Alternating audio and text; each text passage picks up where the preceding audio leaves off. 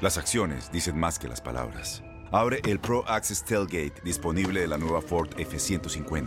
Sí, una puerta oscilatoria de fácil acceso para convertir su cama en tu nuevo taller. Conecta tus herramientas al Pro Power Onboard disponible. Ya sea que necesites soldar o cortar madera, con la F-150 puedes. Fuerza así de inteligente solo puede ser F-150. Construida con orgullo Ford. Pro Access Tailgate disponible en la primavera de 2024. Aloha mamá. Sorry por responder hasta ahora. Estuve toda la tarde con mi unidad arreglando un helicóptero Black Hawk. Hawái es increíble. Luego te cuento más. Te quiero. Be All You Can Be, visitando goarmy.com diagonal español. When something happens to your car, you might say,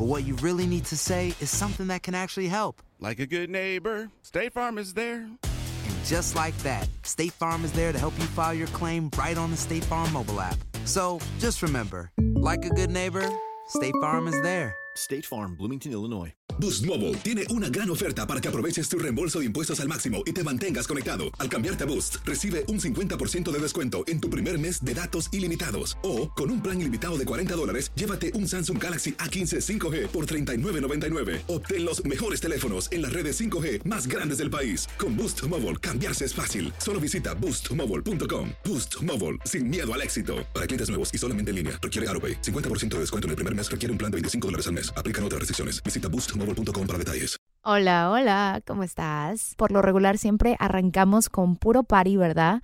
Pero hoy quiero que escuches una historia muy especial para mí. Les platico que toda mi vida he sido salsera, me encanta la música salsa y eso lo heredé de mi mamá, me encanta bailar y también eso lo aprendí de mi mamá. El Gran Combo de Puerto Rico tiene un significativo muy especial. Fueron como el soundtrack de el principio de un romance muy lindo de mi mamá. Bienvenidos a tu podcast, Así está el mundo. Yo soy Dana G, mi compañero Eddie G, pues me dio el chance de robarme los micrófonos yo sola el día de hoy para poderles compartir una historia que para mí es muy especial. Esto en honor del Día de las Madres, que será mañana. Un saludito muy en especial para cada una de sus bellas mamis. Todas las mamis tienen una historia, especialmente aquellas madres que se van de su tierra, de su espacio, de sus familias, ¿verdad? Para tratar de encontrar una vida mejor. Ese fue el caso de mi mamá. Eh, esta historia ya la había escuchado. Para mí siempre dije, mami, tú necesitas escribir un libro. Es, es una novela, señora.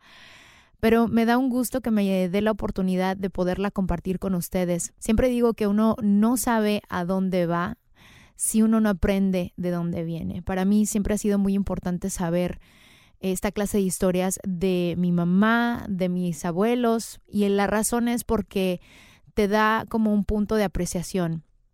Llegas a apreciar todos sus sacrificios a un nivel distinto, que si alguna vez en un momento en mi vida me quise descarrilar, me recuerdo de estos momentos tan difíciles que mi mamá pasó para que nosotros pudiéramos tener una vida mejor y me acuerdo y digo, no, no, no, no, no, no, no. Ella no vino a tropezarse tantas piedras como para que yo no aprecie esta gran oportunidad. Así que con mucho cariño yo les comparto la historia de mi mamá como pionera de su familia. Ella fue la primera que vino a Estados Unidos abriendo pues la puerta para que el resto de su familia pudiera también venir a tratar de cumplir su sueño americano. Hi, mom. Ay, mija. y habíamos quedado en que eh, para el Día de las Madres, ¿verdad? Íbamos a tener esta entrevista especial donde yo quería que mi mamá pues les contara la historia de la historia de cuando ella vino a Estados Unidos porque como les había comentado, mi mamá es la pionera de su familia. Ella fue la primera en venir a Estados Unidos hace cuántos años, mamá? Hace 30 y 30, 31 años. Nos vamos a subir a la máquina del tiempo y vamos a regresar con esa Helencita que tenía, ¿qué edad? 23 años. Les presento a mi mamá. Ella es Helen. Palmer. ¿Qué fue lo que te hizo tomar la decisión de, de venir a Estados Unidos? Pues que tenía ya a ustedes dos, tu hermana y tú, y carencia de todo. Entonces, este, un buen día me quedé pensando porque una hermana mía me había ofrecido una oportunidad de que a, ella le habían dicho unos primos de su esposo que si ella quería venir a Estados Unidos. Mi hermana no quería porque mm, ella tenía hijas chiquitas y pues yo también, ¿verdad? Pero ella me dijo a mí que si yo quería venir, podríamos cambiarlos los papeles. Entonces, este, yo vengo, me da la oportunidad. En aquel entonces tú tenías tres años. Este, decido venir porque la verdad es que yo ganaba bien poquito cuando ya tenía yo que comprarte zapatos a ti, tu hermana ya no tenía y todo el tiempo estaba yo este, sufriendo de dinero. Entonces vengo para una vida mejor aquí a Estados Unidos. A esa edad, cuando, cuando tú decides que te vas a venir a Estados Unidos, eh, ¿cuál fue la plática que tuviste con mi abuelita? Porque nosotros nos quedamos con mi abuela. Sí, este, lo platiqué con mi mamá y le dije que si ella podría cuidarme a mis hijas mientras que yo venía y que yo prometía regresar por ellas mi mamá me dijo, ay, está muy bien, hija, ¿sabes qué? Ve, pero siempre tenía miedo ella porque yo era muy joven. Ella me dijo, ve y si las cosas no salen bien, me llamas, yo te mando dinero y te regresas. Llega ese día en que yo tenía que irme, me lleva mi mamá al ADO. ¿Qué es la ADO? Es el camión que, que sale de México y a, Tijuana. Y oh, una lloradera tenían ustedes, mami, mami, porque pues al fin estaban chiquitas, ¿verdad? Me vengo así toda con el corazón roto, llego... En ese momento cuando eh, estamos, yo no me recuerdo, obviamente tenía tres años de edad. Sí. ¿Cuáles fueron las últimas palabras que le dijiste a tu mamá antes de venirte a Estados Unidos y a nosotras? a ustedes que las quería mucho y a mi mamá yo le dije, mami, por favor, cuídamelas mucho porque yo las quiero mucho. Y no te preocupes, le dije yo. Pues como ya ves que allá en México luego andan platicando de que vienes aquí a Estados Unidos y en la calle te encuentras el comedor, te encuentras hasta en la calle te encuentras que televisiones, pues yo ya me hacía con que yo me encontraba todo. Aquí que ibas a llegar a una casa completa. Ajá, sí. Entonces yo le dije a mi mamá, mire, ya nada más llego, trabajo, porque yo pensé que era muy fácil. Trabajo y yo le mando el dinero, mamá. Y mi mamá me dijo, sí, hija, sí, sí, no te preocupes, que Dios te bendiga. Y este, me despedí de ella, les di, le di besos a mi mamá, le recomendé a mis hijas y mi mamá me dijo que me cuidara. Mis hijas pues, lloraron. Yo desde lejos veía sus manitas como, como ellas pedían a su mamá. llego a Tijuana, ya me hospedo en un, en un hotel y no necesitas, no necesitas andar buscando los coyotes, los coyotes solitos. ¿Vienen este, a ti? Sí, vienen a ti. O sea, tú te hospedas en un hotel y cuando sientes que alguien te está tocando la puerta y te pregunta que si quieres pasar, para el otro lado. o sea, te vieron cara no de, de turista. entonces yo al primero que me tocó la puerta, yo les dije que sí. En ese entonces, ¿cuánto cobraban? 250. ¿En serio? Sí, en serio. 250 dólares. Bueno, te estoy hablando desde hace 31 años, cuando el mínimo eran 350. En Estados Unidos. Aquí en Estados Unidos. La gasolina no llegaba, pero ni a un dólar. ¿Cómo han cambiado los tiempos? Han cambiado los tiempos. Y en ese momento, ¿no te dio un poquito de miedo el darle la bienvenida a una persona desconocida? Fíjate que yo tenía tantas ganas de que me fuera bien que yo nada más en la mirada yo podía mirar qué persona tenía malos, malas intenciones y cuál no, fíjate. Entonces cuando yo abrí la puerta me sentí en confianza cuando la persona me dijo, ¿quieres pasar esta, a, a, quieres dar el brinco a Estados Unidos? Porque así me dijeron. Este, yo trabajo aquí en este hotel, mira, aquí, eh, y me enseñó dónde trabajar. O sea, casi ¿Sí? te dio su currículum. Entonces yo me sentí bien, yo dije, pues no, yo me encomendé a Dios, yo dije, no me va a pasar nada. Uh -huh. Y así fue. No me ah, para esto cuando yo me vine la recomendación que me dijo mi mamá es vete un poquito despeinada y te llevas un pantalón grande que no se te veía se te vea tu cuerpecito, no te vayan a, a querer hacer algo. Porque te ven sola. Sí. Entonces yo obedecí y yo me vine con un pantalón así ancho, con, donde no se me miraba mi cuerpo y este y el pelo pues no muy bien peinada para que no me viera bonita. Entonces este um, finalmente me, me, dejan ahí y ya no tuve que pagar ni el ni el hotel. Me dijo el señor que que si él que si él este me iba a pasar pues ya no iba yo a pagar ahí.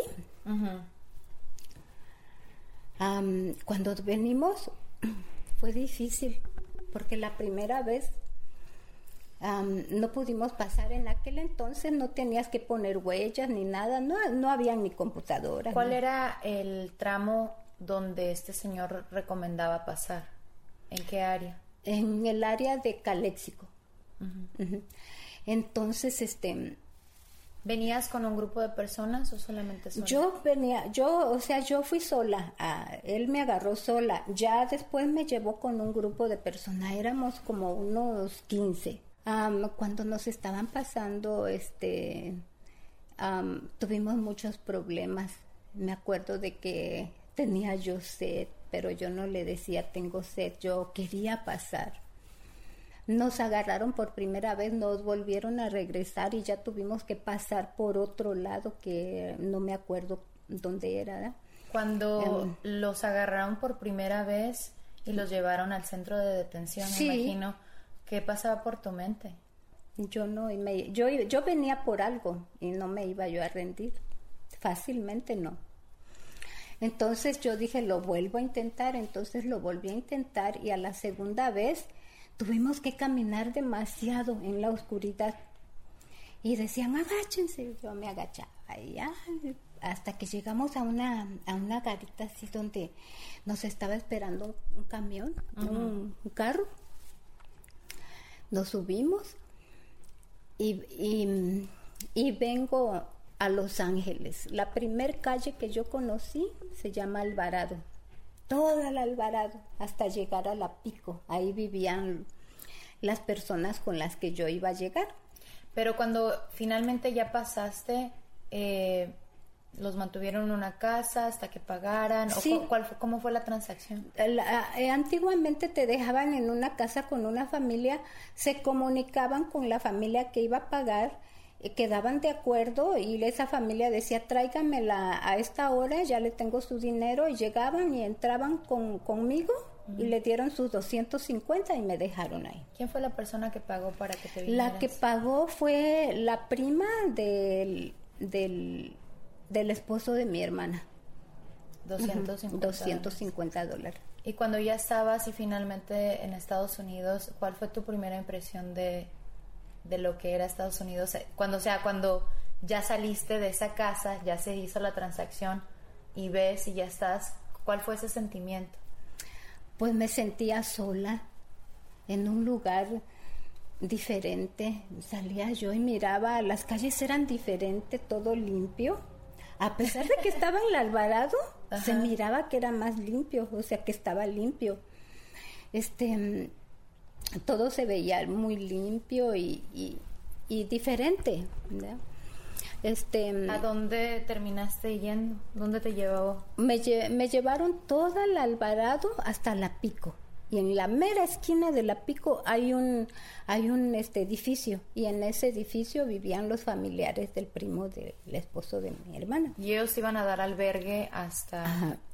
Supuestamente me iban a dar albergue hasta que yo me hasta que yo tuviera un trabajo y según los iba yo a ayudar y a pagarle los 250 dólares y, um, y, y ahí iba a estar con ellos. Pero cuando yo llegué, este, me dijeron tienes que trabajar al segundo día. Me llevaron al centro porque ella trabajaba en un lugar donde cosía. Y entonces ah, me puse a trabajar ahí. En aquel entonces empecé a trimear. Trimear es cortar los hilitos de la ropa.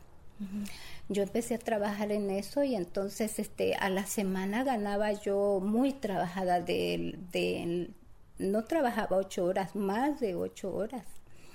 Este, entraba yo en la mañana y salía yo bien tarde, en la, ya bien noche, y no te pagan un sueldo, sino que te pagan por lo que haces. Por el trabajo.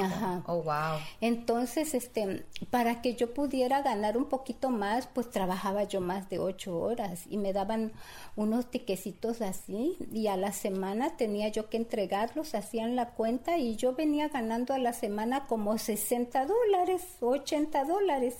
A la semana. A la semana. Pues luego ya después de ahí, este, estuve trabajando y no pasó mucho tiempo, pasaron como tres semanas.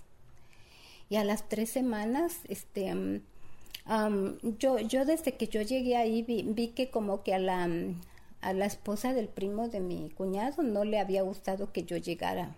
Era una señora mayor y, y se miraba que era muy celosa porque su esposo era joven. Cuando ya me pagaron, junté todos mis tickets. Como a las tres semanas fui a que me pagaran mi dinero. Y entonces yo regresé muy contenta para darle su dinero porque ella había pagado 250 por mí. Y entonces este cuando yo llegué ella estaba molesta, yo no sabía por qué. Entonces este yo para tratar de que ella se contentara le dije, "Ah, mira, me pagaron." Me dijo, "A ver." Entonces yo le enseño así para mirarle, me quita mi sobre, me empuja y me dice que me largue de su casa, que ya no quiere que yo esté en su casa. O por lo menos que me diera mi, mi, mi ropa que tenía. Yo tenía fotos de ustedes, mi acta de nacimiento y también una cadenita que me había dado mi mamá con una con un águila.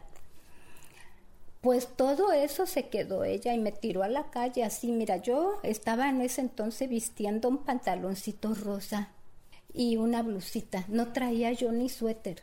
Este, no te dejó sacar nada, me empujó y si yo hubiera empujado otra vez la puerta me hubiera pegado porque ella estaba muy molesta conmigo, yo no sabía por qué. De por sí le caía yo mal un poquito, ¿verdad?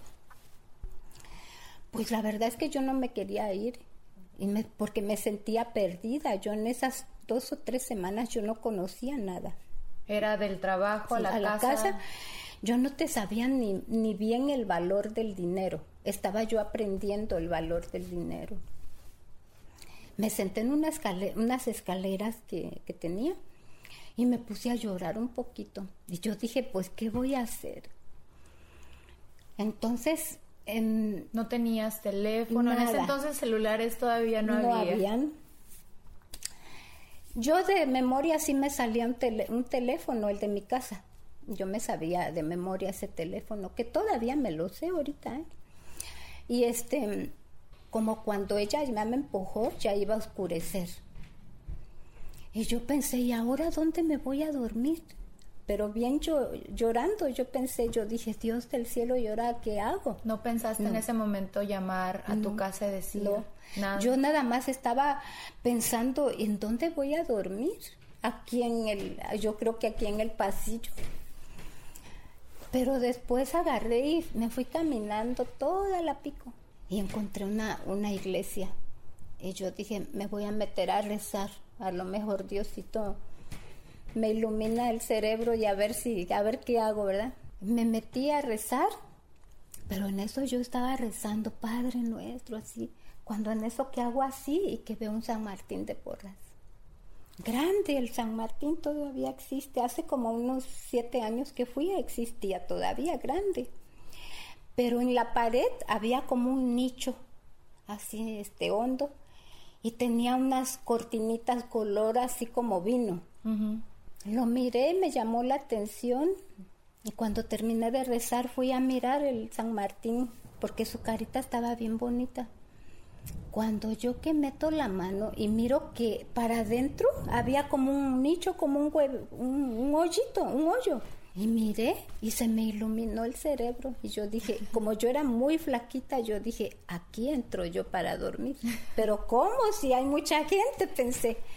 Entonces, cuando la gente ya se fue, yo me hinqué y me quedé rezando.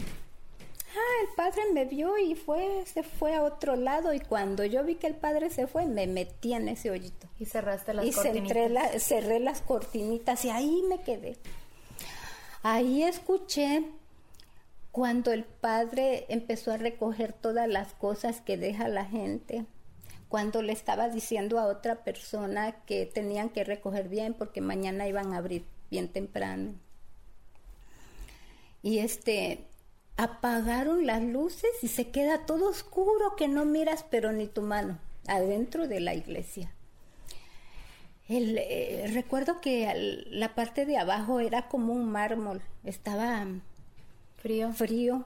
En ese entonces había un poquito de frío y yo tenía bastante frío porque siempre he sido bien friolenta. Ya somos dos. De ahí lo saco. entonces, este, que un frío tan fuerte, Dana, que ese frío me hacía pensar cómo yo me iba a cobijar y no podía yo tener una cobija porque traía un, pantaloncito de popelina delgado y una blusa también muy delgada. Yo me imaginaba que a lo mejor podría descolgar las cortinas y, y taparme, pero no, no lo hice. Y este... ¿Alguna vez en ese momento pensaste, tal vez el venir a Estados Unidos fue un error. Sí, sí lo pensé. Más que eso, me daba miedo que me pasara algo, que yo me muriera y que mis hijas no supieran, ni mi mamá. Pero bueno, yo me quedé ahí escondida. Pasé todo ese frío. Al otro día me levanté, este, pero no antes de que se levantara el padre, escuché cuando abrieron la, la este, las puertas. Y después cuando vi que ya no había nadie, me salí y fui y me hinqué ahí. Cuando el padre regresó ya había alguien ahí. Este, como Así como que no te vi ayer.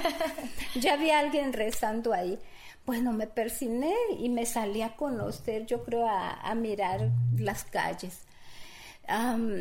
no conocía yo tanto, así que yo no sabía para dónde irme. Así que caminaba yo alrededor de las callecitas chiquitas, me metía a lugares ofreciéndoles que si me podrían dar algún trabajo. Dejé de ir a mi trabajo porque estaba yo despeinada, este, ahí trabajaba la, la misma persona. la persona que me había corrido y dejé de ir y así pasé ahí en ese nichito como unos una semana, una semana. O sea, hacías el mismo movimiento. sí, el mismo movimiento. Luego había una tienda por ahí, me compré una bolsa de papas y, ay, me iba yo, este, comiendo papas.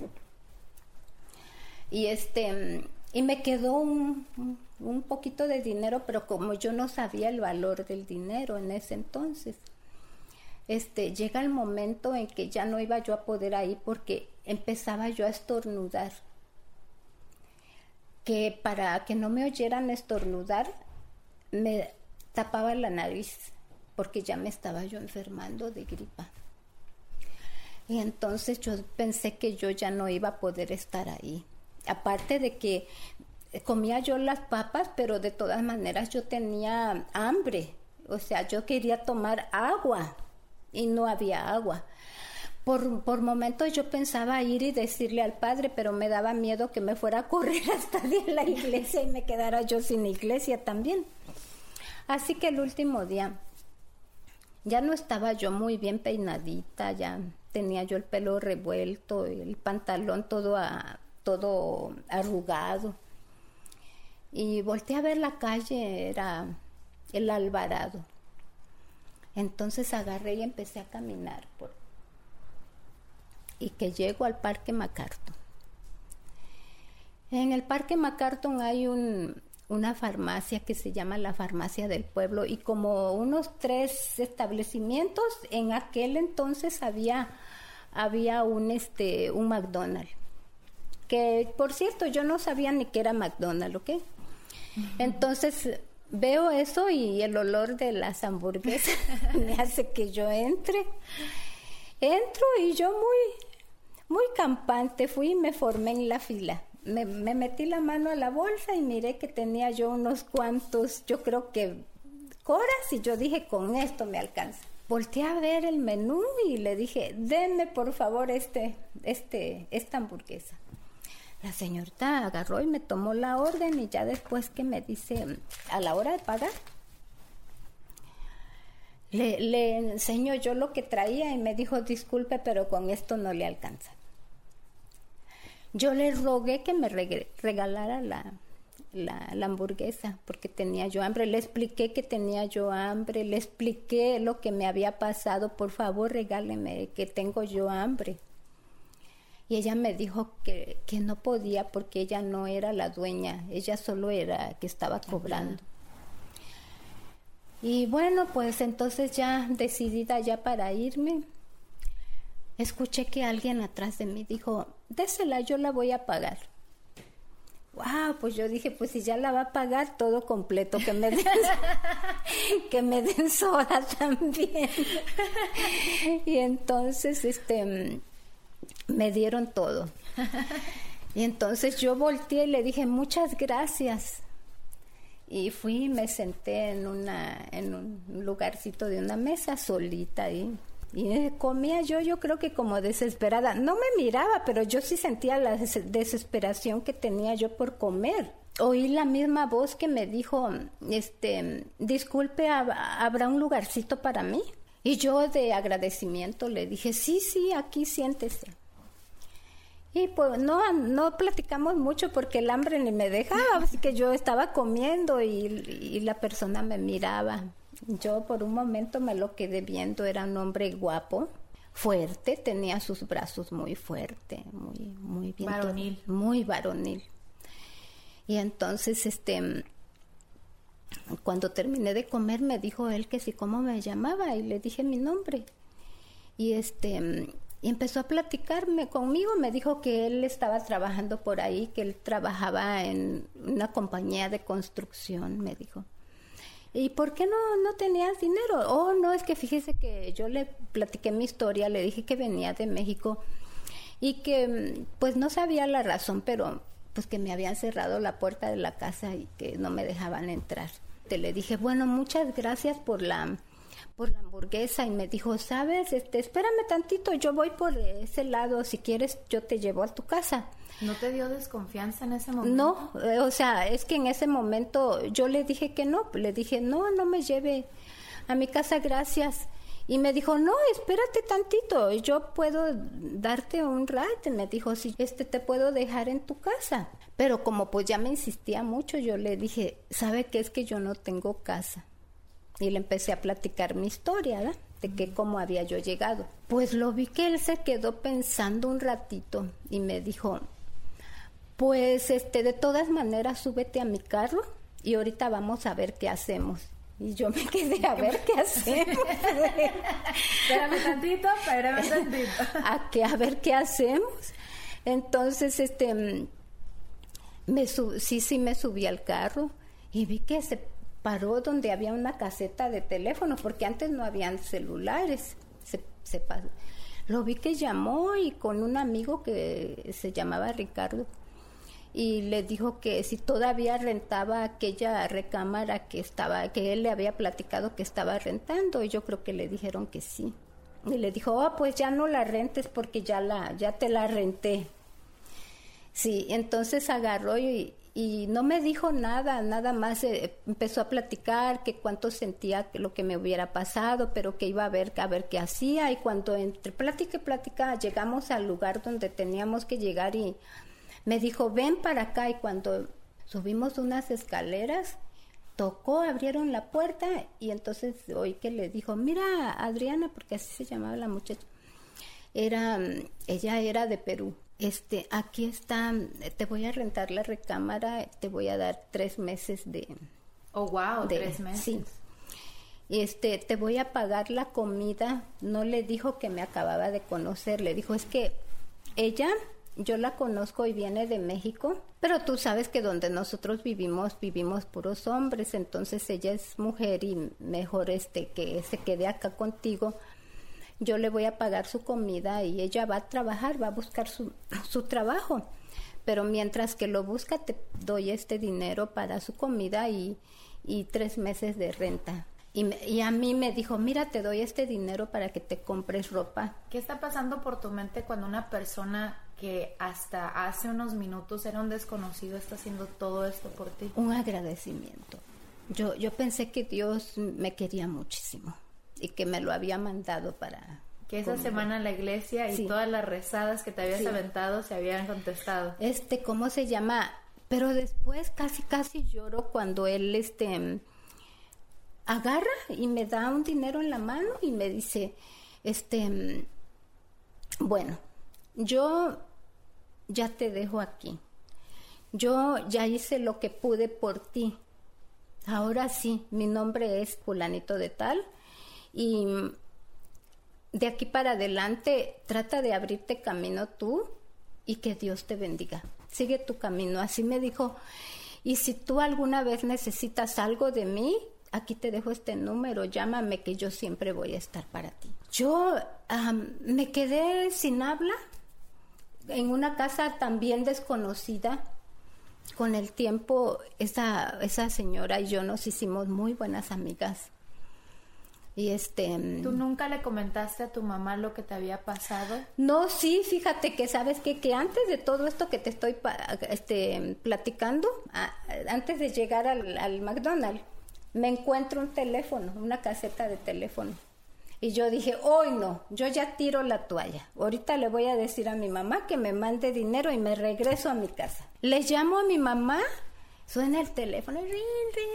Viene mi mamá y contesta, ¿eres tú, Mari? Le dije, sí, mami, soy yo, mami. Yo ya le iba a explicar y, y mi mamá no me dejó. Mi mamá lo único que me dijo fue, hijita de mi vida, gracias a Dios que me llamaste. Mari, te pido un favor, hija, échale ganas, échale ganas por tus hijas, hija, por tus hijas. Échale muchas ganas, mamita. Trabaja duro para que... ¿Sabes qué? Ya no me dieron ganas de decirle a mi mamá, mami, estoy en la calle, estoy durmiendo en una iglesia. Ya no me dieron ganas de decirle y le dije, no te preocupes, mami, yo estoy bien y sí le voy a echar ganas. Y seguí mi camino y ahí fue donde me encontré eh, el, este, ¿cómo se llama? El McDonald's. Y la persona Y que la iba a cambiar persona, el rumbo de tu sí, vida. que iba a cambiar el rumbo de mi vida. Este, pues llego allá con, con esa familia que te digo, no era una familia, era una pareja. Me hice muy amiga de ellos. ¿Cuál fue el trato a comparación de donde estabas? Mejor, fíjate, porque ellos ni me conocían, pero me tenían mucha mucha confianza. Ella tenía confianza en ella misma. Este, ella no no no porque yo era joven y tenía desconfianza, nunca me tuvo desconfianza. Ella fue mi mejor amiga todo el tiempo. Ya con el tiempo, este, ¿Cómo encontraste trabajo? Ah, al otro día, después de eso, de que me dejó ahí, como me dijo, pues ábrete camino, pues entonces al otro día fui, dije, pues me voy a cambiar de ropa, así que me voy a ir a comprar una ropa. Me, este, me arreglé mi cabello, me, eh, me compré ropa con lo que me regaló la persona que me ayudó y, am, y cambió mi aspecto. O sea, yo era guapa, pero ya me veía más bonita. Eso. Entonces que agarro y que camino y aún, así como a un lado, había un, un lugar que era un restaurante. Entonces yo me metí a trabajar ahí. Ahí me metí a trabajar. Este, me acuerdo que el mínimo era de 3.50 y yo creo que a la semana, a la semana creo que ganaba yo ciento, como 180 o, o 100, pero pasadito de los 100. No, hombre, ese era un dineral para mí.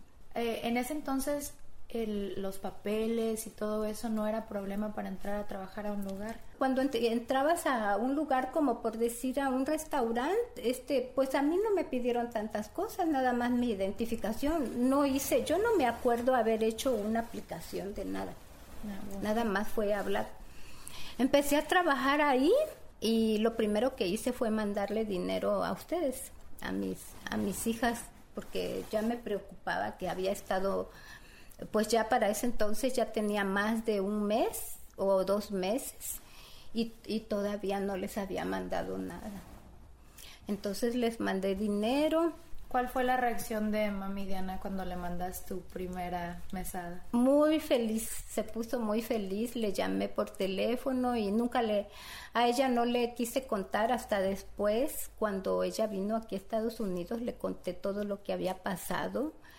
Este, en ese entonces no le quise contar, este, seguía yo adelante, seguía yo trabajando. Con el tiempo me vuelve a ver la persona que, me había ayudado porque iba a haber un concierto del Gran Combo de Puerto Rico y como la persona donde yo vivía era peruana, le gustaba la salsa y me invita. Entonces, este, ella iba a ir con su esposo, entonces ella me dijo, ¿por qué no invitas a esta persona para que te acompañe?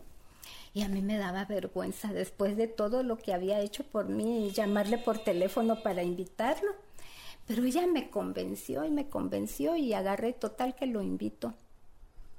Cuando él va llegando, como era todo un caballero, este va llegando, toca la puerta y le abren la puerta y cuando me volteé a ver me dice, ¿eres tú? Y le dije yo, sí, soy yo. ¡Wow! Me dijo, qué bonita eres. Ah, muchas gracias, le dije yo, ya. Con el tiempo de esas cosas que me dijo, qué bonita, hasta el papá de mi hija se convirtió en el papá de mi hija. Cuando tú y él ya hay un poquito más de confianza y empiezan a embarcar en una relación, ¿alguna vez le preguntaste qué fue lo que te hizo ayudar a una persona desconocida? Sí, sí le dije. Este, él acostumbraba a ayudar a las personas. No fue la única persona que él ayudó. De cuando yo lo conocí, él ayudó a otra persona que era un hombre que estaba eh, perdido en las borracheras. Él acostumbra a eso este, ayudar a las personas que, que, necesitan una mano amiga. Una mano amiga, sí. Pero no nada más eso, él acostumbraba a comprar muchas mochilas y compraba mm, lápices y cuadernos y, y, él tenía una cifra exacta de las mochilas que compraba. Yo no recuerdo bien si eran mil o quinientas mochilas eh, a cada una le metía cuadernos, lápices y unos crayones y las iba poniendo así, las hacía sus bolsas y cuando iba a México, él llevaba todas esas bolsas a su rancho y se ponía en una esquina que ya la gente ya lo conocía, que cuando él llegaba empezaba a regalarle a cada niño le regalaba una mochila. él hace eso todo el tiempo, hasta ahora que es grande. Él cuando, ahorita que es grande, él sigue haciendo eso. Bueno, eso también se lo heredó mi hija, eh, tu hermana, la más pequeña. Este mm, fue fue la persona que cambió tu vida en todos los sentidos, porque te dio la mano amiga que necesitabas en el momento crucial. Sí. Y después se convirtió en el papá de tu hija menor. De mi hija menor.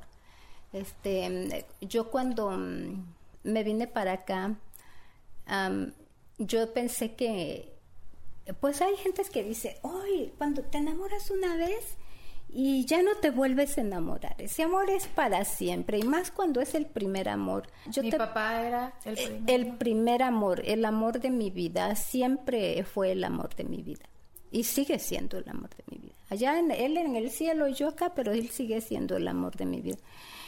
Este, pero yo pensaba que la gente no se enamoraba este más de una más de una vez y eso es mentira. Como yo pensé yo nunca me vuelvo a enamorar. Ah pues esta persona me enamoró su manera de ser su buen corazón.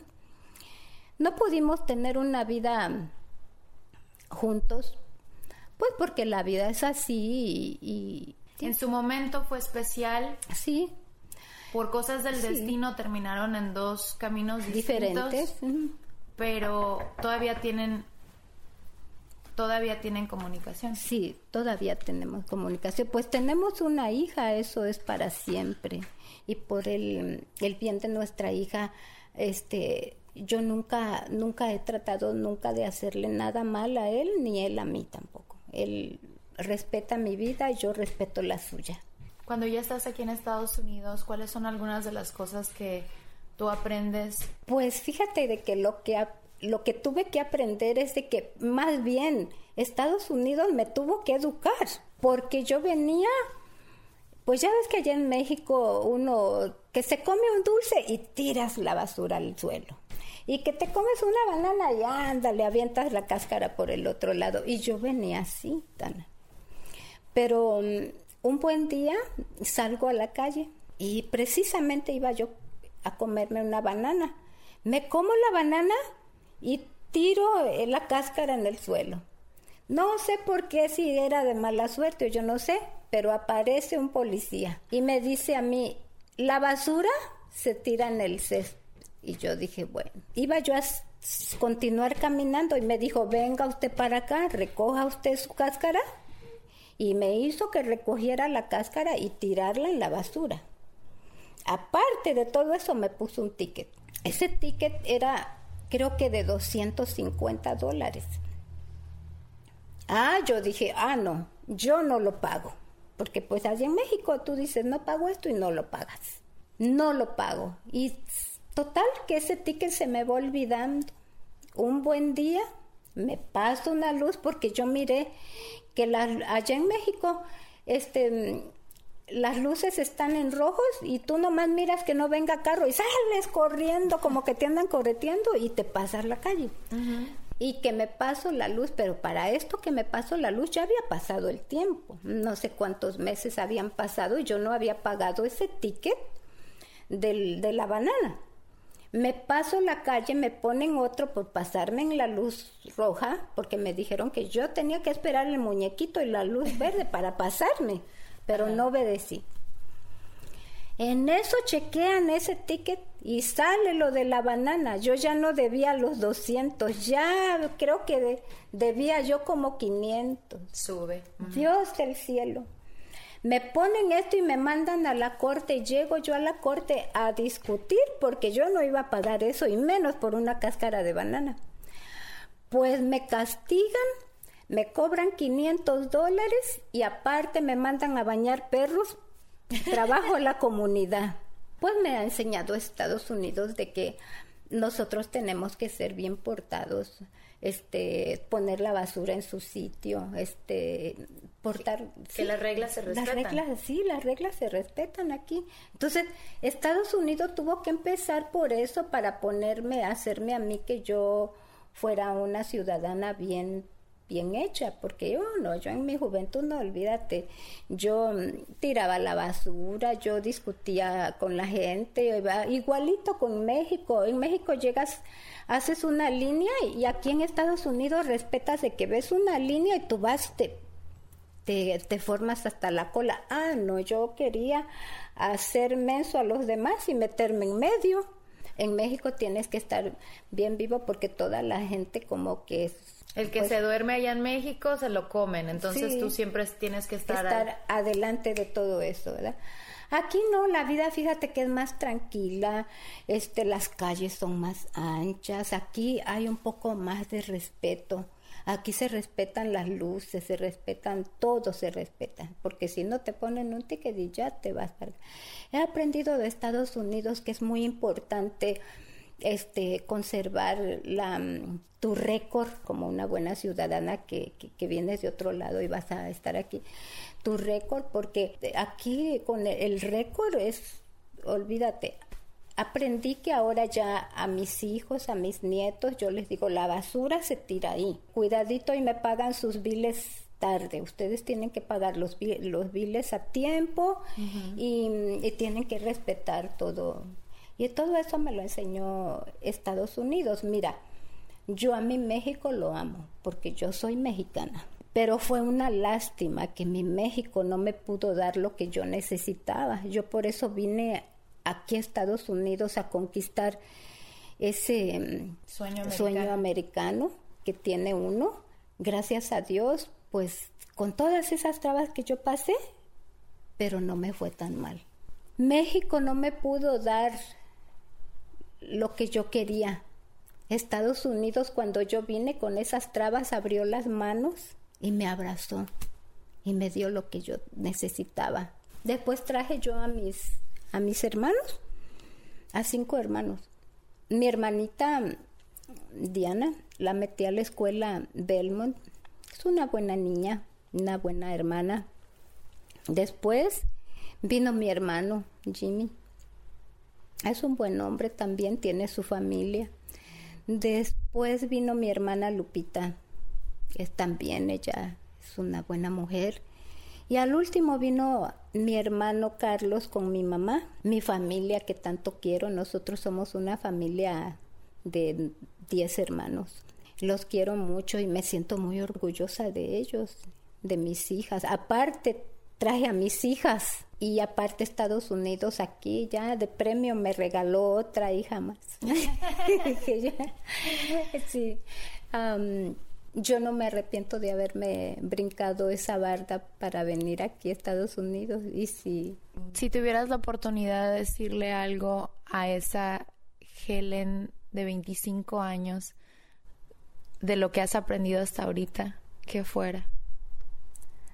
que soy una, una mujer diferente, bien portada, una mamá muy orgullosa de sus hijas y orgullosa de su familia y de sus raíces, porque yo estoy muy orgullosa de ser mexicana. Yo, yo, yo quiero mi, México también y mi Estados Unidos también. Es mi segundo, mi segunda patria. Me vas a hacer llorar. Ajá. Ay, mamá. Espero que hayas disfrutado de la historia de mi mamá. Cada vez que la escucho, siento que la estoy escuchando por primera vez. Agradecida por ser la mamá que es, agradecida por los sacrificios que ella tuvo que pasar para que su familia tuviera una mejor vida, agradecida porque continúa siendo esa roca para nosotros que necesitamos, ese tronco que mantiene el árbol bien, pero bien paradito. Y pues gracias, gracias por ser como eres, eres un gran ejemplo de mujer. Eh, si tengo la oportunidad de ser la mitad de lo que eres tú, me rayé. te quiero mucho, te deseo un feliz Día de las Madres. Eh, y qué bonito, ¿no? El tener la oportunidad de compartir este audio con futuras generaciones. Ay, ya me cacharon aquí con la lloradera. Pero a ti que estás escuchando, pues te animo para que te registres a nuestro canal de Así está el mundo, nuestro podcast. Recuerda que cada martes tenemos episodios nuevos y es importante que nos dejes tu calificación. Ya sabes que a través de los reviews pues ayudan a exponer este canal un poquito más. Muchas gracias una vez más. Te deseo un feliz Día de las Madres a ti si eres mamá. Si todavía no, un saludo a tu mami bella. Y si tienes la oportunidad de sentarte con tu mami y platicar acerca de su historia, te recomiendo que lo hagas. Créeme que va a ser, como te digo, un punto de referencia para dónde vas a ir. Son historias, son vivencias que no pueden pasar al olvido. Al contrario, es muy importante que las compartas con futuras generaciones para que vean los sacrificios que tuvieron que pasar los nuestros para que nosotros pudiéramos tener una vida mejor. Boost Mobile tiene una gran oferta para que aproveches tu reembolso de impuestos al máximo y te mantengas conectado. Al cambiarte a Boost, recibe un 50% de descuento en tu primer mes de datos ilimitados. O, con un plan ilimitado de 40 dólares, llévate un Samsung Galaxy A15 5G por $39.99. Obtén los mejores teléfonos en las redes 5G más grandes del país. Con Boost Mobile, cambiarse es fácil. Solo visita boostmobile.com. Boost Mobile, sin miedo al éxito. Para clientes nuevos y solamente en línea, requiere AroPay. 50% de descuento en el primer mes requiere un plan de 25 dólares al mes. Aplican otras restricciones. Visita boostmobile.com para detalles. Voz, porque la venta para amigos y familiares de JCPenney está de vuelta. Y esta semana tenemos un cupón de 30% extra para que prepares a tu familia y hogar esta Pascua. Estos son ahorros adicionales por encima de nuestros precios bajos. Además, comparte el cupón con quien tú quieras, porque siempre es mejor cuando ahorramos juntos. JCPenney, tallas y estilos para todos. Oferta válida del 11 al 17 de marzo. Aplican exclusiones. Detalles en la tienda jcp.com.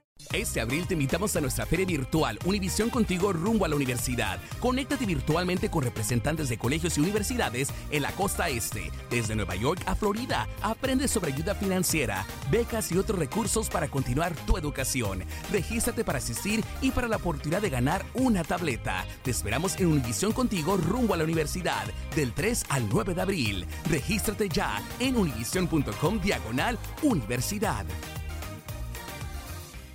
Spring, is that you? Warmer temps mean new Allbirds styles. Meet the new Superlight collection, the lightest ever shoes from Allbirds, now in fresh colors. These must have travel shoes have a lighter than air feel and barely there fit that made them the most packable shoes ever. Plus, they're comfy right out of the box. That means more comfort and less baggage. Experience how Allbirds is redefining comfort. Visit allbirds.com and use code SUPER24 for a free pair of socks with a purchase of $48 or more. That's A L L B I R D S dot com, code SUPER24.